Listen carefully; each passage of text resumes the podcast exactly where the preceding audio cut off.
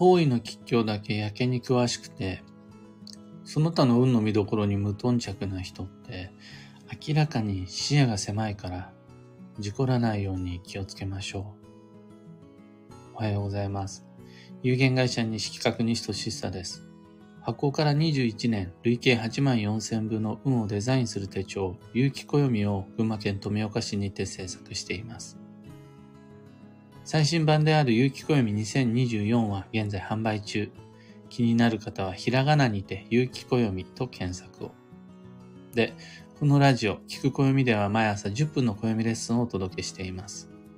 今朝は、方位ばかり気にしても運は良くならないというテーマでお話を。方位至上主義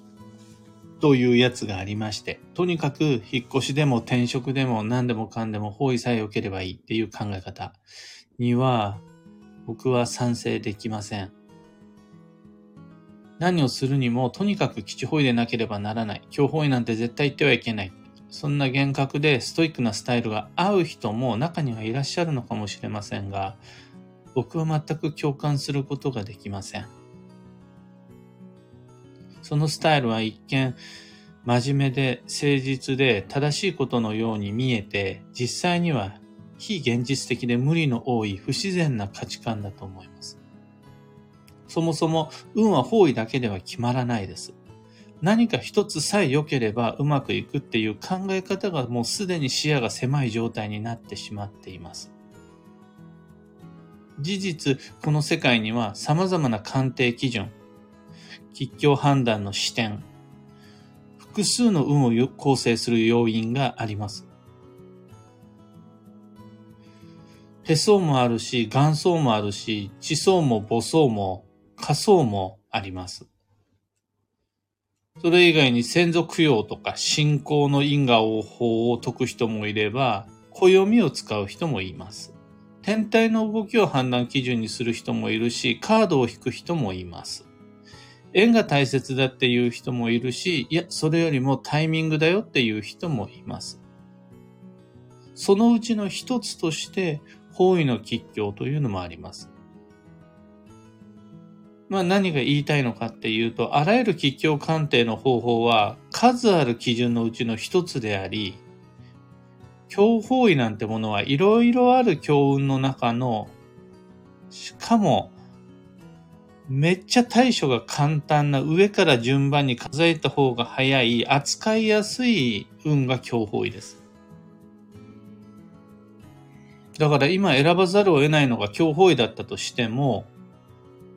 それって実は他のと比べれば大したことないものだったりします。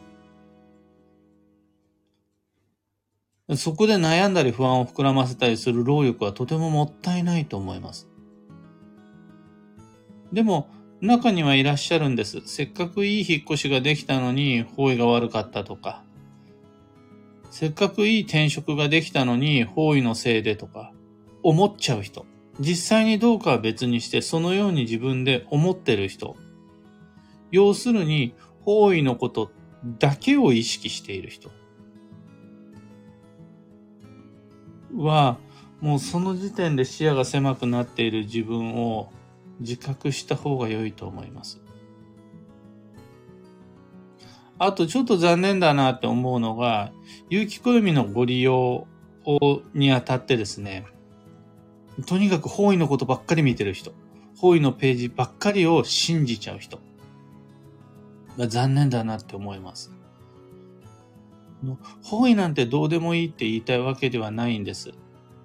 有機暦の中で方位の吉凶は主要コンテンツのうちの一つです。でも、有機暦を方位を確認するためだけに使われちゃうと、あれまって思っちゃいます。一応念のため、1ページ目で釘を刺してるんですが、基地方位とは行かねばならない方位ではなくて、行く先を決める際の選択のヒントです。運の世界は何を選んでもどうでもいいってことはないから、特に良い選択肢を見定めるのに基地という情報を利用するのは有効だと思います。一方で強方位とは言ってはいけない方位ではなくて、仮に行くことになった場合は対処が必要になるよ、そこっていう目安です。この場合、最も効果的な対処とは基地方位にも行くことです。それ、やっぱり言っていても方位に方位にって意識が偏ってしまう方は、なんでなんでしょう？時期の吉凶も暦の中には書いてあるし、年の運勢や月の運勢、中性別の指針みたいなものも書いてあります。2024年度においてだったら、何より大切なのは新境地の開拓という全員共通の基準です。でも、そっちはもう全部無視して、とにかく包囲。この考え方はとても危険だと思います。断言しますが、旅行やお買い物、デートなどのお出かけで、絶対に行かなければならない方位とか、絶対行ってはいけない方位だとかはないです。仮にそれがあるとするならば、それは方位の吉凶で決まるものではなくて、自分と、自分と一緒に行く人の話し合いの中で決まることです。占い師が言ったこととか、占いのウェブサイトで見たものとか、あんまり当てにしない方がいいです。もちろん選択に迷った時、どっちにしようかなの一つの基準として方位を参考にするのは全然ありです。どっちでもいいっていう状況で、じゃあ今日方位は避けようってなるのも自然なことだと思います。でも、それより何より、まずデート行くときみんなでやんなくちゃならないのは、パートナーとどこに行くって話することです。家族旅行を決めるときにまずやんなくちゃならないのは、基地方に行かねばならぬじゃなくて、家族みんなで今度どこ行こうかって、もう旅をする前から、旅をすることを決める段階から楽しみ始めることの方が重要です。それ何度でも忘れないように定期的に確認していかないと僕たちはその方位という概念に飲み込まれてしまって自分の運を見失うことが結構多いような気がします。やっぱ日帰りデートとかドライブとかちょっとしたお買い物などはあんま方位には神経質になるべきではないと思います。無視した方が運が良くなるんじゃないんかなって。そこで目の色変えて頑張って吉祥にこだわってみたところで、あんま割に合わないです。費用対効果は低いです。ただ、10年に一度、20年に一度みたいな人生の節目で、住環境が変わったり、建築ごとであるとか、大きい投資とか、海外の長期滞在とか、そういう時に、なるべく今日ホイ避けようかな。なるべく基地ホイ選べるといいなって、あくまで人生設計を練る上での一つの判断基準として取り入れるのは全然あり。この辺はいずれにしても言えるのが、方位ばっかりを見て決めるんじゃなくって、いろいろなものもあるよって。方位だけじゃないよって、意識した上でバランスよく参考にすることができると素敵だと思います。今朝のお話はそんなところです。二つ告知にお付き合いください。まず、2024年度の東京鑑定会に関して、2月の会はおかげさまで満席となりました。本当におかげさまです。現在は3月27日の会のご予約、受けたまわります。去年は青山での開催だったんですが、2024年度から東京都千代田区神田神保町での開催です。運の作戦会議ご希望の方、ご予約お待ちしています。次に、有機暦のオンラインサロンである運をデザインする暦ラボにて、今2つイベントが立ち上がっていて、一つ目がお花見みんなでやりましょう。明治神宮からのおみくじを引いてからのそのおみくじの読み解きを僕がやりつつ、代々木公園に移動してお花見っていう企画が立ち上がっていて、今日程調整をしているので、ご参加表明お願いいたします。それともう一つオンラインサロンでやってるのが、昨日バレンタインデーからバレンタインジャンボ宝くじの発売が開始されまして、それを機に宝くじミッション発令しています。宝くじミッションっていうのは吉日に宝くじ買って、それお財布に入れておくと金運爆上がりするよっていうミッションなんですが、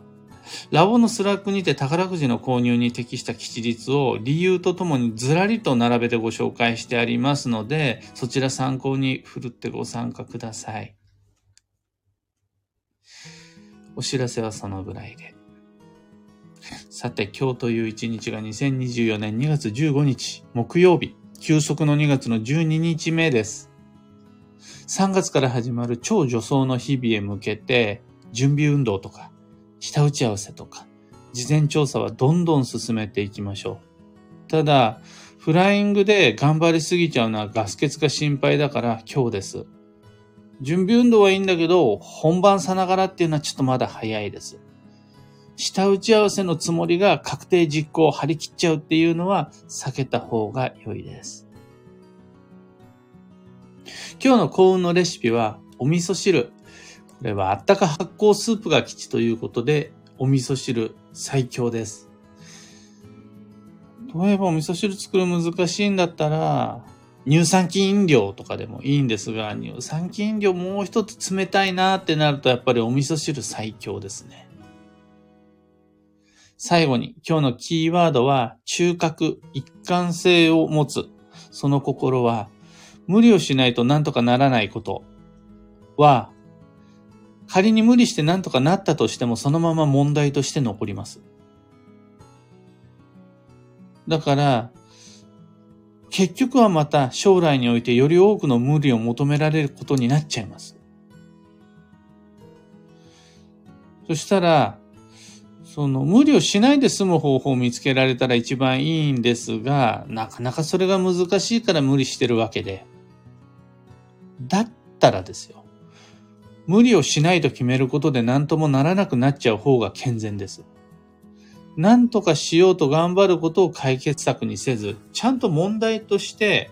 起こしちゃった方が、あ、何ともならなかったねで次の展開が始まるので、とにかく我慢とか無理は避けていきましょう。以上、迷った時の目安としてご参考までに。ところで、アーカイブでのご視聴が通常のこのポッドキャストにおいて朝のライブ配信に毎回付き合ってくださっている皆々様、いつもいつもありがとうございます。ぴったり7時から配信できるように工夫してるんですが、時々遅れてしまうこともあって、それでもライブでご参加いただけるのは本当に嬉しいです。やっぱコメントがね、配信を続ける原動力になります。今後ともどうぞよろしくお願いいたします。それでは今日もできることをできるだけ、西企画西俊久でした。いってらっしゃい。